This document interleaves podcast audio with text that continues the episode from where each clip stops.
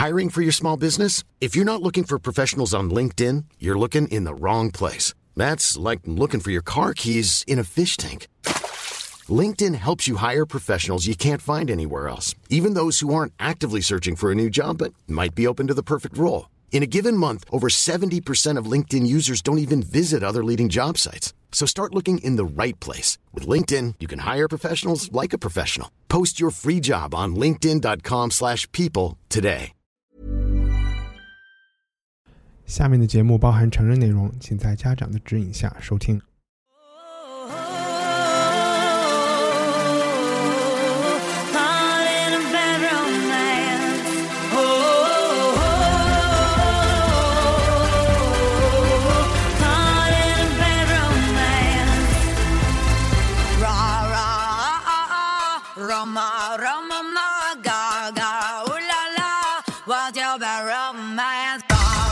收听文化土豆，我是一看糯米。今天我们是文化土豆开播以来第一次想做一期完全是讲书的栏目，这也是因为平时我们总是聊电影、电视剧、聊书，其实对我们来说时间上的要求有一点高，所以我也希望以后也许每一个半月或者两个月有一期节目是专门来聊书的，就是说有一些。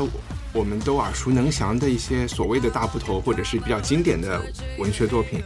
大部分人其实都没有读过，但是又觉得自己都是应该读过，也许可以通过这个机会，啊，听了文化土豆的节目，可以重新温故知新，或者是把这些书找来再来再来读一遍。那我们今天选的第一个作品是，也是一个月前和两位嘉宾一起定的，就是福楼拜的《包法利夫人》。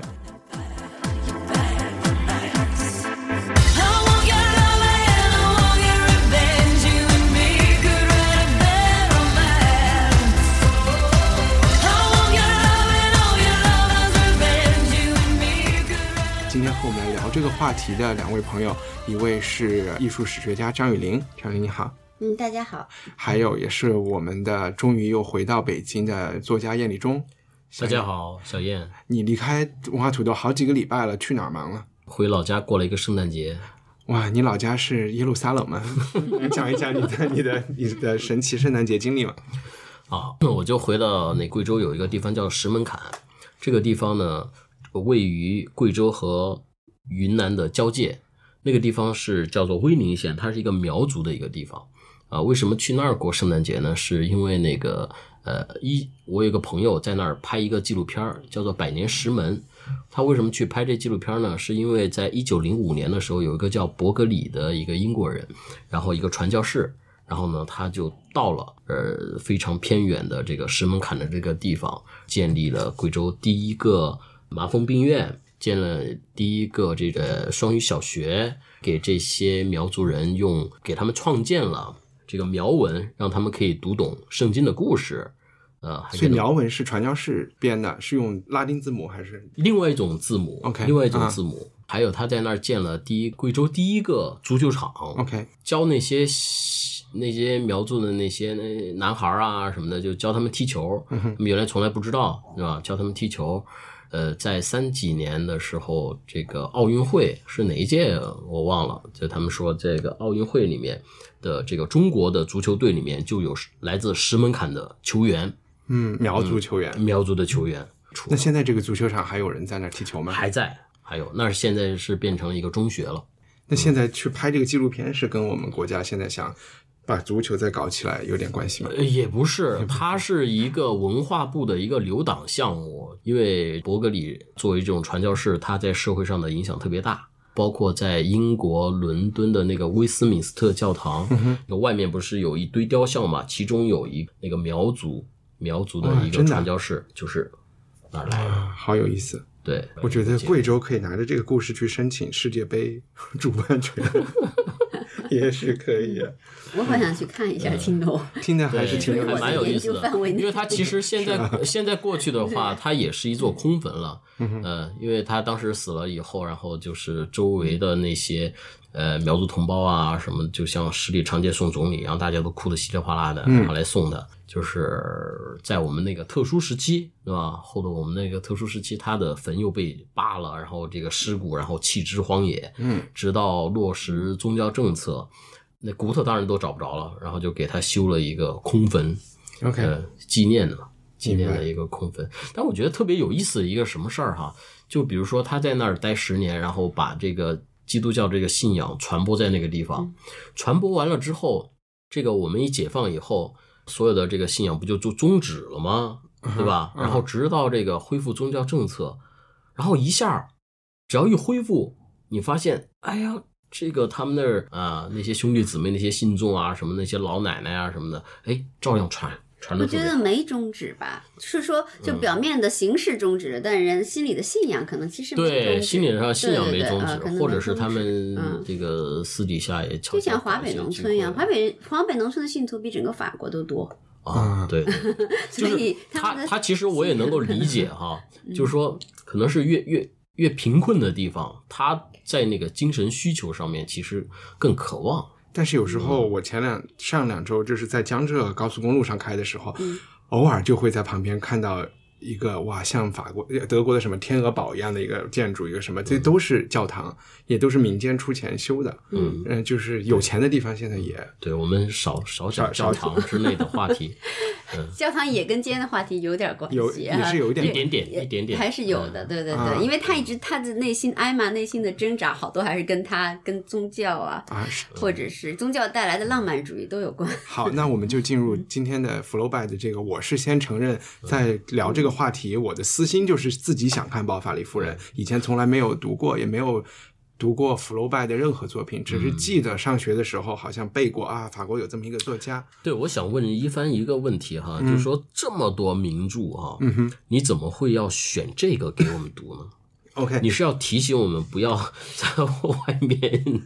怎么样吗？其实是可能也是隐约的在记得读了一些批评的文章之前，然后激起了我读包法利的兴趣，然后这兴趣可能也和就待会儿我希望有更多是就是能展开的聊两个点吧，一个点是我发现在北京我周围有很多文艺青年，嗯哼，然后我觉得文艺青年和社会之间有一种精神上的一种脱节。脱节，嗯。然后好像包法利夫人是去深入的、细致的去讲了这件事情的，所以我觉得啊，提前讲了，对，所以我觉得，哎，也许有，也也许对文艺青年也也也有很多听我们播客节目的人，可能也也能够被放到这个大的这个这个板块里面去吧。有一个共通感。对，可能有。另外一个就是因为我之前做新媒体嘛，嗯，然后其实呃，在媒体研究者里面有一个特别著名的加拿大的一个教授叫 McLuhan 还是什么，他讲了一个就是介质即内容之类的 con，、嗯大概就这个麦克卢意思吧。汉是他特别有名，翻了好多他的书，娱乐制翻了好多啊、书就是他的这个人八零年代就死了，但是他遇见了很多社交媒体，然后和媒体冲击对一个对我们相对来说科技和媒体对传统社会的冲击，他也在他的文章里几次会提到，影响他对媒体看法最多的人，可能就是福楼拜。然后可能我想跟这本小说也有一点关系，所以也抱着这个点去读了这本小说。因为雨林是在法国生活过，想给能不能给听众介绍一下这本小说出现在什么年代，然后福楼拜大概是一个什么样的人，我们怎么去看待他的背景是一个什么情况呢？因为我不是在法国学文学专业，但是福楼拜肯定是，就是当时上北大的时候也就读过，然后在法国也接触很多学文学的同学，嗯，所以我就把最基本的一些东西给大家就是串一串，然后以引发咱们下面讨论，我就是传达一下这信息。那么福楼拜就提醒大家，如果读过的也都再再回忆一下。呃，福楼拜是那个一八二一年十二月出生的，然后他是一八八零年。五月五十八岁的时候就死了，所以他的创作生涯也并不长。这应该是拿破仑之后，对他这属这属于妖啊。留他留下的作品也不多，但基本上经就是嗯都是很经典的。在在中国，六十岁之前死都叫夭，不是妖精的妖。我们说夭折，夭夭折夭就是六十岁之前死叫夭，折就是说我们的寿数是一百二十岁，你这个打个九折是多少岁？打个八折是多少岁？这叫夭折，有一百二十岁的时候，这个是天数。对对对对。那么他那个《包法利夫人》最早是叫一个杂志上连载的，呃，一八五六年就开始连载，一连载就被就被指控了，说是什么淫秽之作呀什么的。但是有当时有个诗人，他的好朋友叫啊，这个是我们要去读他的主要原因。拉马丁跟他说，其实，在法国没有一个法庭能定你的罪。后来果然法庭审了又审，反正没有这种依据，嗯 然后就不但没有罪，反而变得特别有名，让这个就是说大家都关注他这个创作起来。炒作了一下。通过发型 炒作一下。那包法利夫人这个这个小说其为什么意义最大，在于因为后来一直大家对福楼拜觉得他跟巴尔扎克是划开了一个时代的啊、因为当时法国就是说十九世纪正是一个浪漫主义要向现代性要转化的一个年代。嗯十九世纪当时，比如在福楼拜之前有包法利啊，有斯汤达这些，基本上还是至少被咱们传统的文学史定义为一个浪漫主义作家。嗯嗯，浪漫主义作家也关注现实，但他可能更多的是有一个，首先是有个上帝的视角，然后会倾注他非常强烈的个人的体验或情感。那福楼拜这个，特别是由大家经常谈用包法利夫人这篇文章来谈，就是说福楼拜是一个文学现代性的开启者。嗯，它不仅是法国，是全世界，也许是对对对对对，是文学史上一个现代性的开启者。那我就是我，因为不是说专业的文学研究者，只是福楼拜的一个 fans，所以我举一下，对对对，所以举一下，我觉得葛飞老师他他说的一些比较有有说服力的话，比如他说。福楼拜最有名的作品，我觉得是《包法利》。呃，翻开《包法利》第二页，你就会读到一段奇怪的文字。这段文字是什么呢？他描写主人公包法利戴了一顶帽子。在小说里写一个人戴了一顶帽子，三言两语足矣。福楼拜用了差不多十行，他详细描述这帽子颜色、形状、帽檐儿，帽子里使用什么骨头撑开，有带，带子上有坠儿。福楼拜他每次写完都要朗诵给他朋友听。第一次他写完呢，把这个帽子写了好几页，他朋友都觉得他疯了。迫于朋友压力，他保留了十行。关键的问题在于福楼拜为什么这么做。当时在福楼拜创作《包法利》的时候，巴尔扎克刚刚去世。福楼拜说过，巴尔扎克伟大了不起，但是他虽然伟大，他的时代结束了，我们也许该唱一唱别的歌。也就是说，文学发生了非常大的变化。福楼拜敏感地意识到，欧洲文学需要新的东西。葛飞老师把它简单的描述为场景独立。帽子这样一个画面，本来是为了刻画人物，为了表现人物命运、表现性格、家庭出身、阶级属性。可是现在他突然独立了。嗯，我只是一个影子，通过通过一个比较小的细节，就是后面还有很多关于文学观点上的叙述，我就我就不再那个往下引申。这就是说明福楼拜以及《包法利夫人》这部著作，它在文学史上一个非常大的一个意义。所谓的就是说离开浪漫主义。过渡到的就是我们说的现实主义，对吧？然后这个现实主义其实最后不仅仅是在文学上，包括可能绘画啊什么的，社会主义的很多东西不是最后都需要现实吗？对，它还是有一种现代性的东西。比如说，我觉得其实福楼拜自己说的更清楚，他这个现代性东西，他就是说。他主张从作品中排除自我，不流露感情，不插入议论，不让一字一句留下作者的观点或意图的痕迹。福楼拜把小说称为生活的科学形式，这个就是说，后来对法国文学以及就世界文学都产生了很大的影响，所以把它叫做现代派，呃，文学现代派的先驱。嗯，但我读完这书，我倒是没有特别强烈的感觉到这种这种我感觉到了。不，我们待会儿还是要先介绍一下大概的情节。在这，要不你先说你想说什么？就是没感觉到的这个。我我倒是根据那个那个雨梨刚才说那个帽子那个，他写了好多东西哈。回想到我们也是借这次做节目才重新去看世界名著，然后我其实都很长时间没有看世界名著了。然后后面我就看一个就顾着写世界名著了。没有没有没有，就是人家有一种说法，就说在过去啊，在这种为什么会有那么多大部头的世界名著，这些世界名著他们为什么长篇大论的去描写一片草原，或者是描写一顶帽子，是因为他们生活太匮乏了，他们写点东西得慢慢读，慢慢读。知道吧？也有这个理论对，它不像不像现在，现在信息很快，你要你要半天，你还没有你还没有一个一个矛盾出来，我就看不下去了。就大家现在不是说读名著的事情，名著多少你能够读完的事情，好多大部头，我们家基本上大部头的名著，世界名著都有，但是好少能够细心的一页一页读完的。啊，嗯，那你不是文艺青年。对，对，原来原来可能是对，原来可能是，但是现在越来越越挺难有这样大块的时间来来读这些。我我觉得可能有以前的我说的是一人个现象啊以前的人可能比较有时间，所以他有时间来读比较厚的书。嗯但是我觉得那些厚的书并不是为了填补时间写的，啊就是它每一个东西是有意义的，对对吧？是比如说你在读这些名家描写心理刻画，包括包法利的一些嗯内心的时候，嗯，以前都没有觉得人的心思可以有这么细。可能福楼拜都不属于这种，可能待会儿也想说什么安娜、卡列里娜这些，你就觉得哇，人的心思还能这么细。但如果没有人花十页纸来写一个小心思的话，反正我是觉得我自己心思没那么细。但你小说肯定都是讲心思的呀。嗯，小燕能够一分钟时间把这个大概这个故事发生了什么事情简单的介绍一下吗？这个他是讲这个有个叫包法利啊，这个法文叫巴哈伊啊 a m 巴哈伊啊，他是一个 卖不弄发意，对不对？哦，我乱说的啊，就大概意思啊。她是一个农夫的女儿，然后呢，从小呢是在这个修道院里面受一种贵族化的教育，他爸把她带过去了嘛，他希望她能够更好嘛，所以她从小就读了很多这些浪漫主义的小说啊，然后她画画啊什么什么的。她有一个机会，他们家是住在农村，嗯哼，对吧？然后呢，对，然后他爸腿断了，镇子里面的医生来给他爸看病，他就觉得，哎哎，这是一个窗户，我能够认识镇里面的人了，我要嫁到镇里面去，那是一个更广阔的舞台。他把他的关于这些浪漫主义啊、这些传奇的爱情啊这些东西都寄托在他这个这个乡镇的这个医生的丈夫身上，他就他就撩他，然后他们俩就结婚了，嫁到镇里面去了。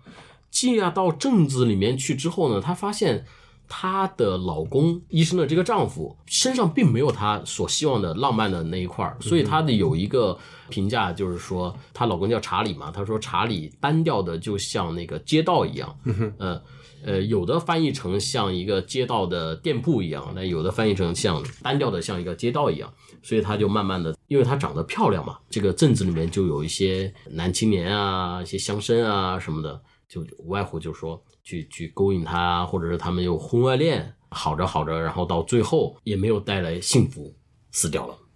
呃，他绝望了，呃关于故事的关键情节，啊雨林有什么要补要补充的吗？比较就差不多就是这么一个对对对，如果是概括的讲，就是说，浪漫主义的死亡，几个婚外恋带来的一个文艺女青年的悲剧。嗯。对，但是他他的那个婚外恋还不一样，他每一次那个婚外恋，他都是他首先他是喜欢那个人的，嗯，然后呢，他把自己关于之前对她丈夫的那些浪漫的爱情的寄托，是寄托在她新的情人身上的，嗯，但是那些情人呢，接触的这这这两个，最后其实都没有她这个。老公那么单纯的，那么爱她的，嗯，对。啊，只是想睡睡她，什么什么什么，跟她玩一玩啊，什么什么的，我不知道她是堕落还是说展开婚外恋之前，其实小说里有一段情节是一个舞会，这个舞会是一个转折点，是一个，嗯。而且我觉得福楼拜在描写这个舞会，甚至是伯爵请他们他舞会之后的一些情况特别有意思，我觉得那个感觉特别，因为现在大家都生活在北上广这样的大城市嘛，但其实很多人都来自于二三四五六线城市，自己能够感同身受，到了一个大的地方，也许是你去纽约、伦敦，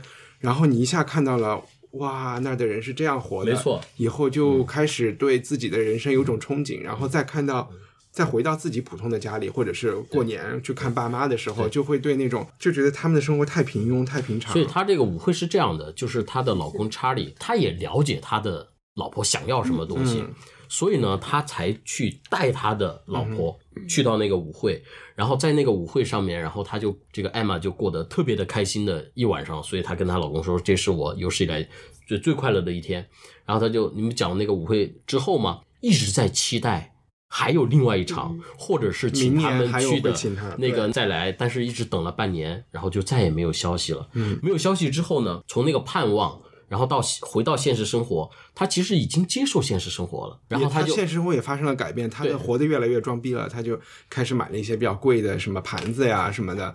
把自己打扮得更漂亮，哪怕是在家里读书，他也对对对对对，把以前的佣人辞了，又请了一个佣人，年轻点儿，就让那个佣人要用第三人称跟他说话，各种装逼的事儿就出来了。对对对对对对对对对。嗯对对对，我我我我我我这个这个很有现现代感嘛，对，就好多 好多那个在什么外企工作了一阵子，然后回到村里面去啊什么的，然后 会过年，然后忍不住的，然后标点英文出来什么的，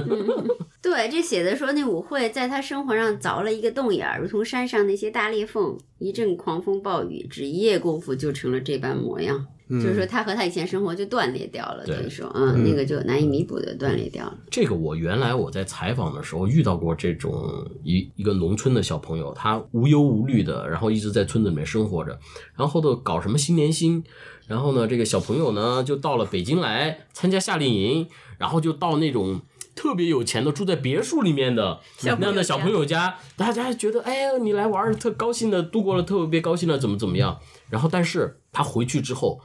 他升起的是一种恨，他就为什么人家过那种生活，为什么我过这种生活？是不是扯远了？稍微有一点点远，也没但是是那意思是那意思啊。对我想这意思大家已经明白了。而且我发现，把舞会作为女性腐化的一个转折点，很多文学里面都有，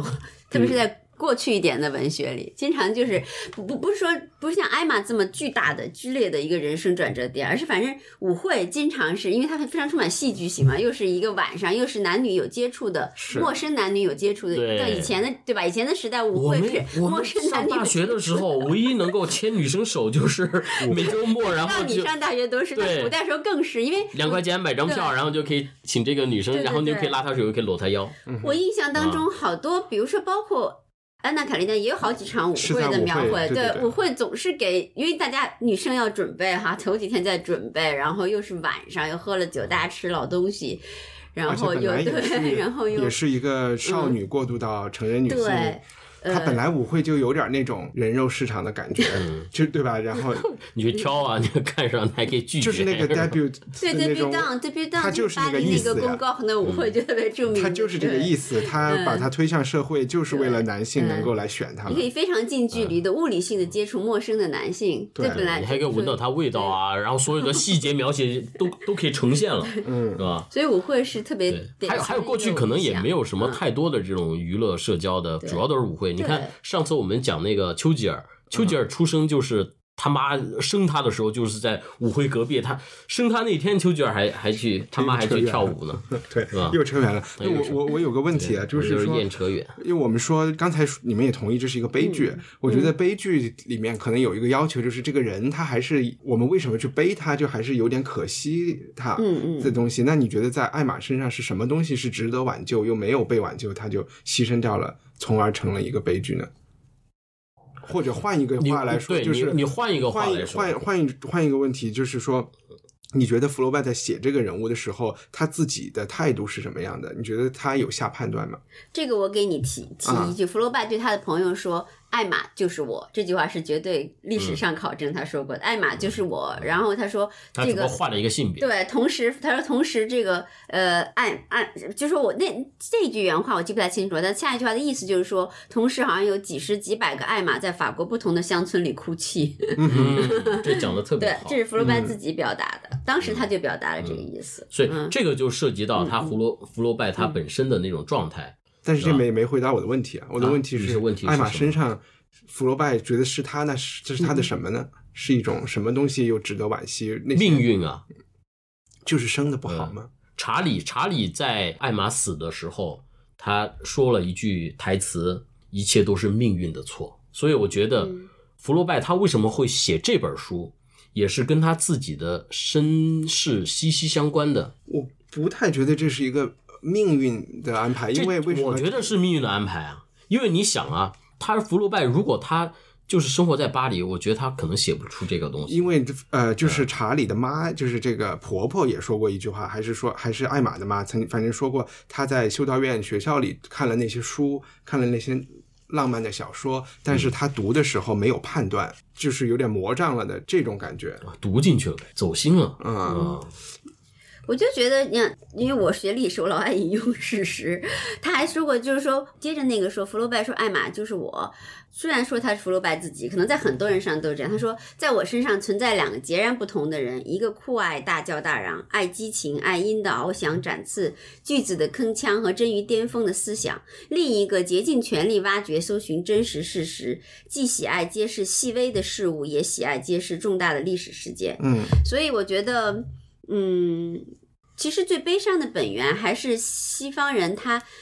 人性中的这种不可克服的浪漫幻想可能致命的地方，和你你你不可能克服你要有浪漫幻想的这一面，嗯，但他稍微一过头，其实对你的现实生活是致命的，嗯。你刚才还提到了宗教和这个东西的关系，具体是什么对？当时的环境是他们都是信徒，对当时环境，比如说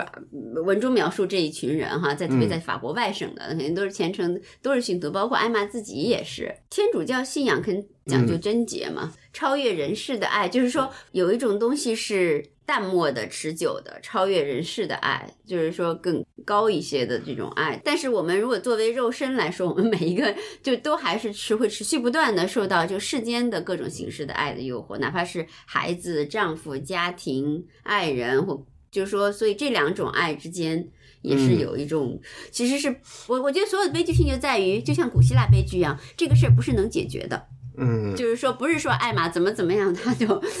或者说不是说包法利夫人怎么怎么样，努格利或怎么样，就这是不是能够是人人性中永恒的一个深渊，就是就是像古希腊那种，就是你反正怎么怎么让，你怎么怎么让你这个儿子还是娶了妈，然后还是把自己爸爸杀了，对。这不是说能解决。所以就是说，嗯嗯，我刚才讲那个，是人性的。说它是是命运的错，对你说的是命运，我觉得是人性，就是人人你生而为人，你就是我对有对对这个东西。我觉得它里面嗯。有几有一半是你们讲的那个，我同意。就比如说，就嗯作为一个女性人物，她有特别多不典型的，就不不符合大家想象的，她不爱自己的女儿。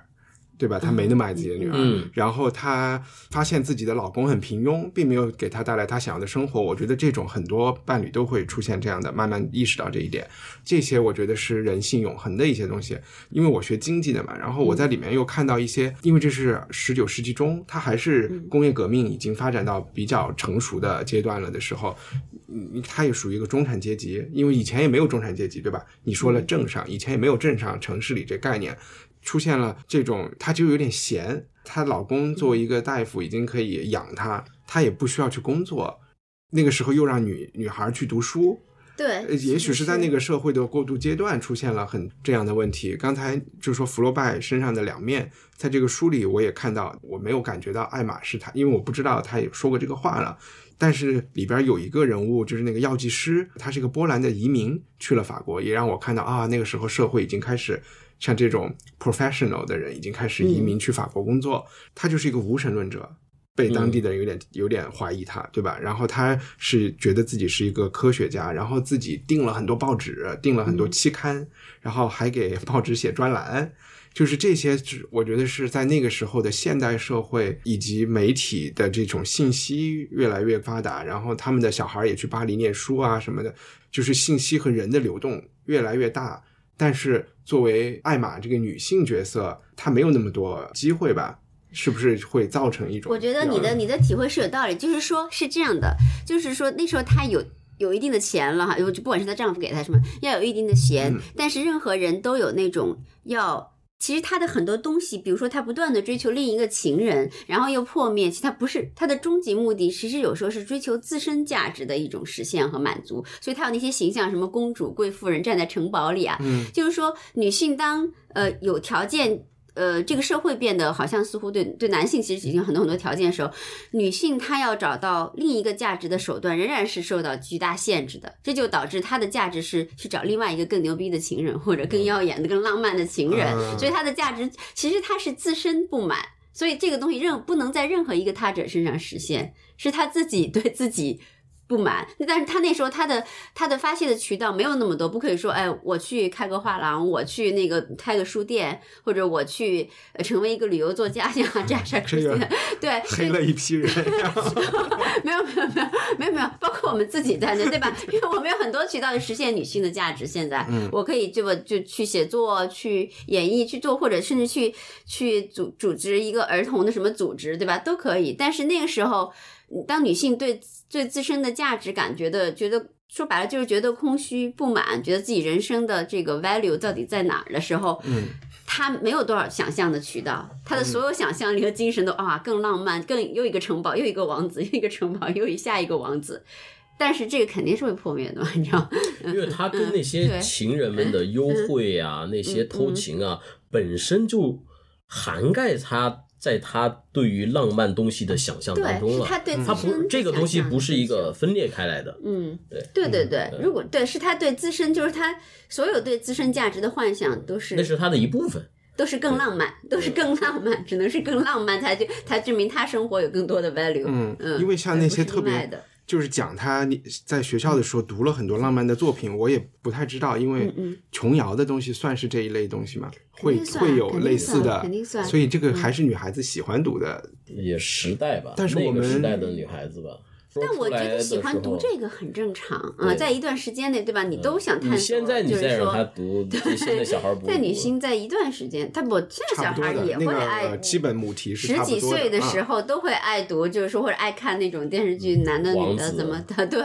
那个是有一个，我觉得人生的一个阶段爱看那个是可以理解的呀。嗯，但也许在嗯就是我们说的这个欧洲的这个古时候，其实男生也是可以很浪漫的。就是记得学校以前让读少年维特的烦恼，嗯这本书是属于中国比较认可的吧？什么叫中国比较认可？不，因为我觉得我们在中 就是较多的吧？不是在中国你介绍的人要多，因为我们小时候接接受的教育里面有很多就是有名的人是被踢出去了的，他不给你介绍的。然后有一些并不没那么知名的人，但是也可能他是描绘现社会现实的，什么杰克伦敦啊，然后这种就是把他作为一个哇 top 的人，嗯但是周作人啊就不是，就我就说这意思。嗯嗯嗯但是在那个时候，我就感觉《少年维特的烦恼是》老那是典型的。浪漫主义著作，对但你读完了以后，我又没有觉得这个东西怎么能够怎么服务于社会主义建设，我也没有懂。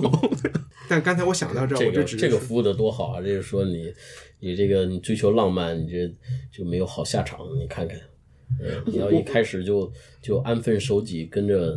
自己老公，对吧？啊，这就其实我倒是觉得，他不是这个意，他是这个意思吗？其实啊肯定不，是这个意思，肯定不是这个意思我不管他什么意思啊，嗯但就从我自己的观点，我觉得这个艾玛，他其实就是有点赌博的性质，对吧？嗯他如果后面那些情人啊什么的，真的就带他走了，带他去伦敦了。带他去巴黎了，嗯对吧？他们就从此就幸福的生活在一起了。他愿意跟人跑的，肯定啊，对吧他他而且他又求他们在对。但是你知道吗所以，但是但是因为他赌输了嘛，但是我跟啊。你讲哈，按他的性格不一定，他一段时间以后，他在伦敦还有更 更奇特的人会出现，那对他的诱惑是怎么样，你就不见那他的一个性格基础，比如说他跟任何什么罗道夫尔，你可你可以看到呃弗洛特对那些男人的描述，就是那那那样的人那样的性格基础，就也不是一个特别丰富、不断有自身就是就那种的人，其实就是一个普通的比较花的男性。然后如果他跟他去一个地儿过一段时间，那你敢担保伦敦和巴黎没有更 没有更有吸引力的异性出现？那不见得。对对这个就回到我们一个 一个所有人都可以感同身受的一个母题身上了。就是说，你当你遇到你更喜欢一个人的时候，你是要压抑自己的情感呢，还是要追求自己更喜对，欢对所以我说幸福福楼拜表现的就是说，是人性中不可弥合的，就是不可解决的，永远要问的一个问题。但嗯艾玛这样的，他当然为了强典型化嘛，才能够感染人嘛，嗯他就把它点弄到一个特别悲剧，他总是选选一味追求一个东西，对啊，一味追求一个东西。我觉得从这里嗯面有一个，就是我觉得小命运，就是你刚才说这是命运，我觉得有，我就暂且把它分一个小命运，一个大命运啊。在小命运上，艾玛是大小命运都不太信。就是录节目之前，我们不是也你刚才也提到安娜嘛？嗯嗯我好像有读读到过，就是说有人去分析托尔斯泰有没有当时写安娜的时候有没有参照呃弗罗拜的《包法利夫人》，嗯然后最后的结果就从他日记里看不出来，但是就做了一些对比，就觉得是有的。他就是看到了刚才小燕说的包法利夫人的一些他的小格局的一些东西，然后托尔斯泰把它改了，就是说他的很多痛苦是因为没钱，安娜有钱，嗯。对吧？包法利夫人碰到的几个男人都不是真正的爱她，嗯那个 Ronsky 是爱她的，嗯。然后就把这些设置都把它更纯粹，然后更推向那种更浪漫的一个地方，然后到头来他们也可以真的就是叫什么私奔了。对吧？然后脱离了社会，然后他们有大笔的钱，想去意大利就在意大利住，然后又回去，最后还是 还是死了。我觉得对，我觉得包法利说那个文书还是爱他的。只是嗯。爱和现实生活总到一个边，比如说包法利不断的去把他工作都给就是有点摄入他的工作环境了，然后大家他妈妈也开始对他施加压力了，就搞得沸沸扬扬。那那个时候可能你就很难说那是因为他不爱他以前，那这个就是没法说嘛，对吧？嗯。你如果一个人对你的生存本质产生威胁了，对那你不能说把以前他对他的感情都说你看那男的，那爱对吧？男的愿意啊为他做所有事情但是他让他去搞钱，他搞不来。对然后，而且他还就把他，对吧？他工作单位的人，就是他工作单位都知道这事儿了，他妈妈也知道了，就搞得他压力千就是千钧压力在他肩上，嗯他就肯定那个时候就很难弄了嘛，并不是因为他以前不是，我觉得他以前对他感情还挺可以算是爱了，但因为他发生的那个历史环境，就现在我们都说爱的时候，我不知道是应该是一个法国人还是一个人说过，说世界上有很多人如果没有别人跟他说有爱这个东西，都不会去想这个事儿。他这个意思就是说，这是浪漫主义发明出来的，就几百年来大家看了什么哥特的、维特的烦恼呀，看了这些奥斯汀啊，看了这些以后，就对浪漫的爱有一个印象。比如说查理这个人就没有，所以他可以比较爱他的，我觉得，就是在查理的那个角度，他们的婚姻是幸福的。嗯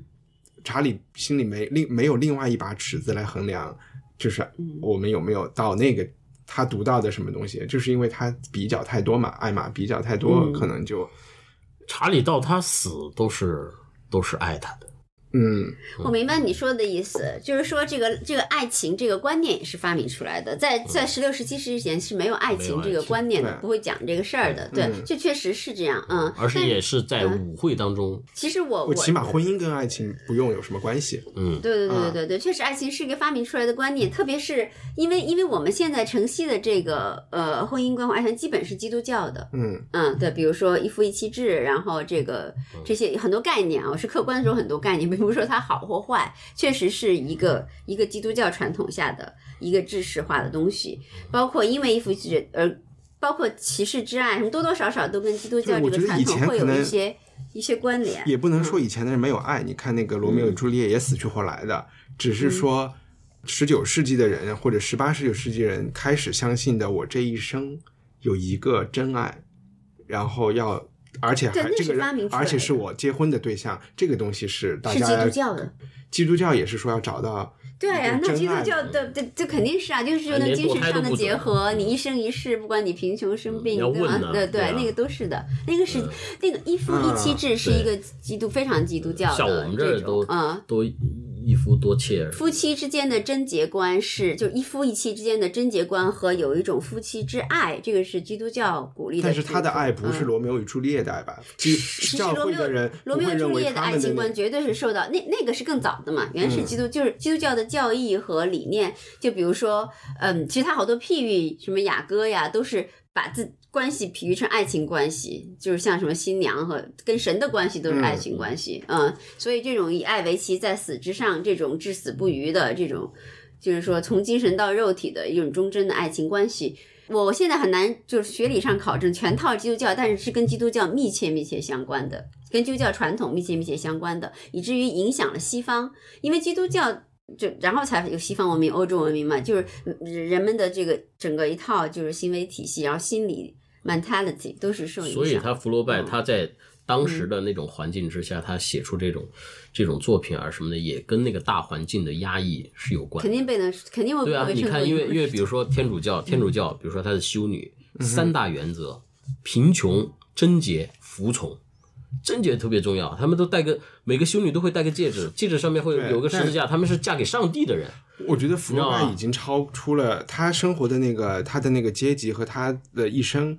他自己是去跑到中东去逛逛窑子的，然后是他自己也是一就是一辈子没读的人，然后和 N 个人谈恋爱，和什么各种诗人和英国也有情人，他已经他没有那么古老。教会，因为你看到他写的时候，其实所以他反讽这种东西。对对对，教会已经已经失去了一些他的权利了，他他已经不认这一套东西了。对啊，所以这是一个悲剧，是一个非常呃，对叫叫福楼拜的具体来说，是一个比较客观的，就是说这个体现实主义系，对这个信仰体系已经不能够，就是说解决，就是说现代人的心，就当代人的那时候的人的一些心理的东西，嗯问题，嗯，问题已经已经产生很大问题了，就在那个时候，而且他自己也是非常分裂的，对这个东西非常悲观的。他一生都是，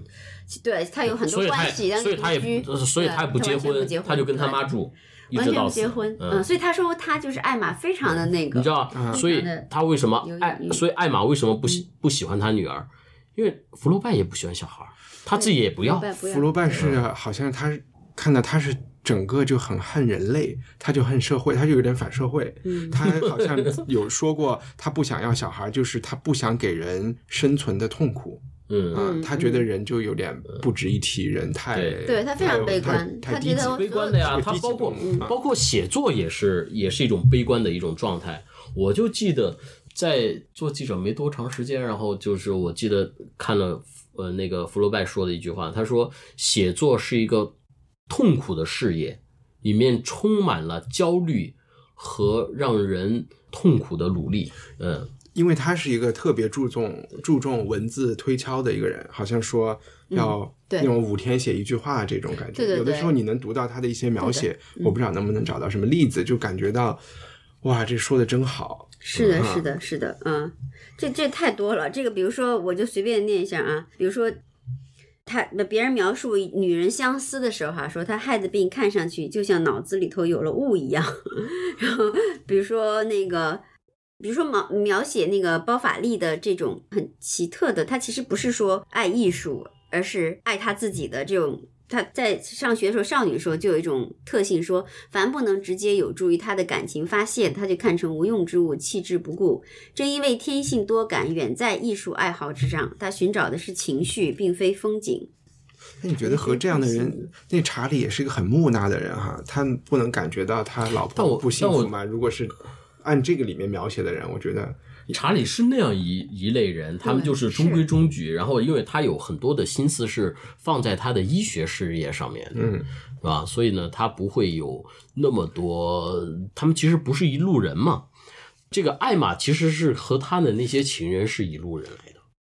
都是充满了。他不是一个小绵羊吗？我觉得他的那些情人，艾玛，他的情人里面那个 Rudolph，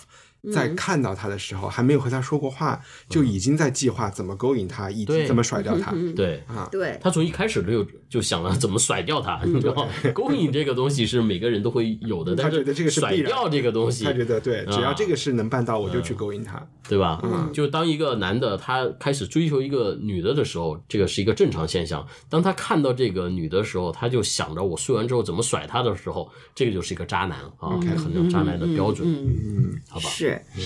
比如说，还我觉得有一个特别典型，我最后说一段，我觉得这段特别典型描述他的，他很长的时间其实都是按就是被这一一些浪漫的小小的相聚，其余大多数的很长的时段是沉浸在这个 fantasy 当中的。包法利夫人简直就是世界文学中一个 fantasy 大王，所以他这个写他的，你看。从那时候，回忆莱昂成了他的愁闷中心，回忆的火星噼啪作响对噼的回忆的火星噼啪作响，比旅客在俄罗斯大草原雪地上留下的火堆还闪烁不定。他扑过去，小心在意拨弄着要灭的火。于是，最远回忆和最近的会晤，他感觉到的和他想象到的，他对欢愉的落空的期待，他的枯枝一般在风中哽咽的幸福，他的劳而无获的道德，他幻灭的希望和家庭的牺牲，细大不捐，他全捡过来，拾起来，聚在一起，烘暖他的忧郁。嗯这是他的一个其实长时间的状态，他是处于这种状态。李建武老师翻的好，对不对，所以大家要去对对找的版本的话，这个版本嗯，是对李建武老师李建武版本好，嗯嗯嗯，我我还有一个印象，就是说他在去参加那个舞会，那个舞会上又是什么人把他给触动到了？就是一个贵族跟他跳舞。和他华尔兹，嗯然后他离开，第二天离开的时候，别人都是有马车，他的就是一个很破的一个马拉的一个什么小车，就不是那种华丽的马车。然后他就碰到一个人骑马过来，路上就扔了一个东西，扔下来这个对子爵扔了一个什么子爵 扔了一个烟烟盒对对对对对，她老公就把这个烟盒捡起来，发现里面还有两根雪茄。她老公就是说啊，这两根雪茄我可以留着晚上喝，晚上抽。她就已经很瞧不起她老公了，你知道吗？她那个时候她觉得你都已我们就已经混在贵族圈了，你还去捡捡别人扔下来的烟。但是呢，她又觉得那个那个盒子，她自己也觉得确实值得留下来。她又从她老公那儿把它给偷回来，自己存，在自己的柜子里。是的，是的，她又嗯反复的在看，哇，这柜子这个盒子里边还有秀的名字，她又在想，这是不是这个子爵的另外一个情人？然后在什么地方买的，给他绣的，送给他，它里边 fantasy 简直他的 fantasy 大王，他就是 fantasy 大，他的生活其实大部分时间是像我们说的，是在那种戏大不捐，把这种各种因为他没事儿干你知道吗？点燃他的他熊没事儿干 fantasy 之火。所以我们中国人有句话叫做“无事生非对，还还有你刚才说中国还有一句话，”啊，女子无才便是德，是吗？对，就为什么会让你想到这种少念书啊，知识越多越反动。其实我就是从经济的角度讲，我还真的觉得这就是一个过渡时代会出现的事情。因为其实在美国也有很多小地方，然后现在中国也有很多小地方，大家为什么去玩快手，去玩这些嗯 A P P 打游戏？如果艾玛生活在现在，可能就有很多科技手段可以分散她的注意力，不一定是好事儿啊。客气，对，他也可能会加陌陌，对，但是 但是他也可能那个时候就真的可以去巴黎工作，他想去工作就可以工作了。所以我觉得还是有好多技术和经济发展到他那个年代的时候，有一些人可能他的不幸真的是命运安排他在那个时候有那样的性情，是有一点，其实就是他的教育和社会的现实已经有点脱节了嘛。他的教育还在把他朝但那个时代女性还没有那个十九世纪法国还没有女性女性还没有那么多，就是受鼓啊励去，还在一个还在一个 transitional 的，就还没有可能我们也其实不知道中教育女产阶级的女孩子去性在干嘛，但起码贵族女女孩子她可能有，自由，她可能有？更的啊。更有相对更多的 value system，贵族就是说夫人实现你的也在贵族感勾引于连呀，对，啊，嗯。对，但至少他们可以，就他们有一种，比如说他们那个做主和实现自己 value 的感觉可能，比如说那时候启蒙，就是说也就是沙龙晚观，对对，他们这也是，比如说他的满足感可能在于，哎，我 hold 了一个沙龙，对吧？这个沙龙我请来了，这是我做的一多才子啊都跪倒在我的石榴裙下对不管他们跪不跪倒，反正这件事儿，哎，我常我有规律的办我这个沙龙，我嗯这名声在巴黎远传，这是我的一个 value，对吧？嗯不论不论说是到底这个真实的动机或者是情情况我觉怎么样，得那个但是按小燕还是把人家的动机说 low 了。哈龙夫人还是有知识分子抱负影响哦，有的社会有的，绝对的，绝对的，呃呃我没有，Madame Pompidou 那简直就是，对，所以说就是那种他有一些别的，其实不管是说是工作还是不工作，他实现自己的 value，就是你每个人都要有一个存在感嘛，就是说实现他的存在感。然后这个艾玛存在感就是更浪漫，更浪漫，一更一个男人更一个男，这是男一个人类都不能永远不能满足另外一个人类，你不可能把自己的 value system 建立在另外一个人身上，一帆的的存在感就是做这节目，像我的存在感就是参加一帆的节目，对，不可能是说听众的存在感就是听这个节目。对，即使是就是 我这个捧哏咱们就的太棒即。使是我儿子，我都不可能把我的所有存在感寄托在我的孩子身上，就更别的就更没。真的，人类的很多悲剧是因为把很多东西寄托在另外一个同类身上，因为他的脆弱和问题跟你一样。所以我今天 早上买菜的时候嗯也在想，就是小孩这个问题。对啊，我买泡菜来送张雨林，然后 就就是那个买菜来泡，然后送张宇。对这个更感动，买菜是他自己泡的，买不是菜泡张宇，不是直接买的泡菜送我，是买了菜泡以后对送我。呃，我刚才不是说这个女人的这个命运是一个过渡嘛，然后我就觉得有的和小孩儿也是一个过渡。比如说斯巴达人，但是不一定的是就不同的社会，他们斯巴达人就觉得小孩不需要自己家长养，对吧？社会养就行了啊、嗯嗯嗯可能以后就人工智能养或者是什么，因为你没有办法，你就小孩也可能不爱你啊，就是你和小家庭的那个关系都是没选择的嘛，啊、就也是赌博嘛。那小孩将来对你孝不孝顺啊，乖不乖啊，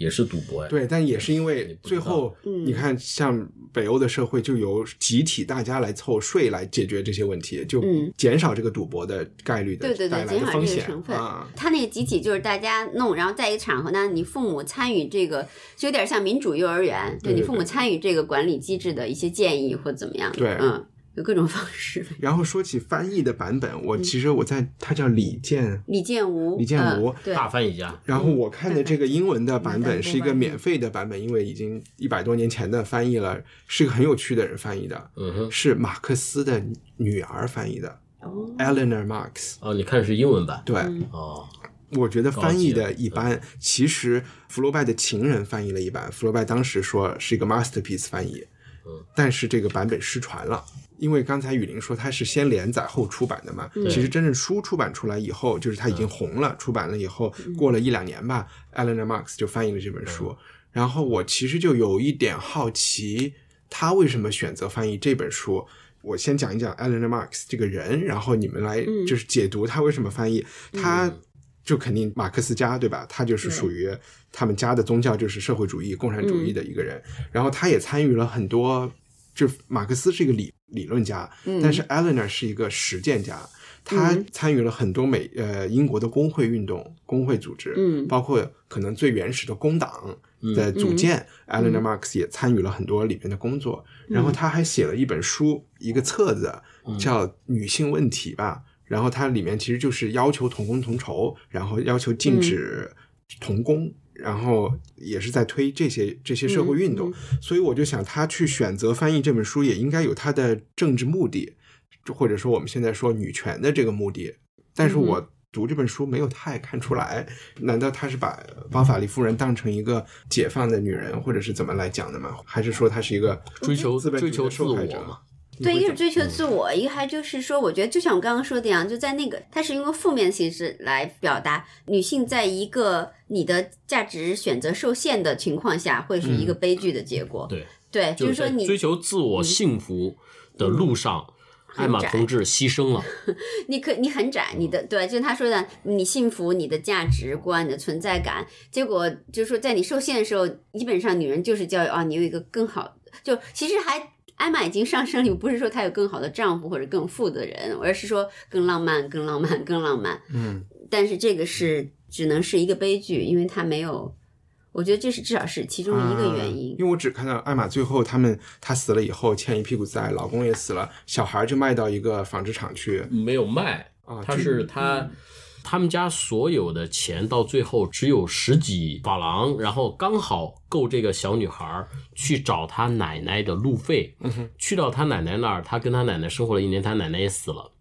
因为她就有一个姨妈，姨妈家也很穷，就把她送到纺织厂去当小工去了。啊，我对但是我唯一能联系起来的就是啊，难道是这个结尾用了童工？然后也也不是，但我觉得整个书，因为福楼拜的整个书，就像有很多人来解读《红楼梦》，解读《金瓶梅》。当时我记得有我我母亲跟几个那个社科院经济所就是有有很密的关系，所以我记得当时有一位老专家是专门写了，不专门对，当然是工作关系，就专门写了非常详细的从《金瓶梅》看当时社会经济，嗯我觉得福楼拜的写作方式是让经济学者、社会社会学者是有的一读的，从从当从当中，因为确实福楼拜他现实性是一个。知识储量或者要求对知识储量要求很高的作家，他不研究到了一定程度，他去比如说这个不是他最后服了那个醌嘛，醌中毒是吧？呃，砒霜砒霜对，福楼拜是专门去研究了很久砒霜中毒。他说，直到研究到我觉得自己也中毒了，就这种是感同身受。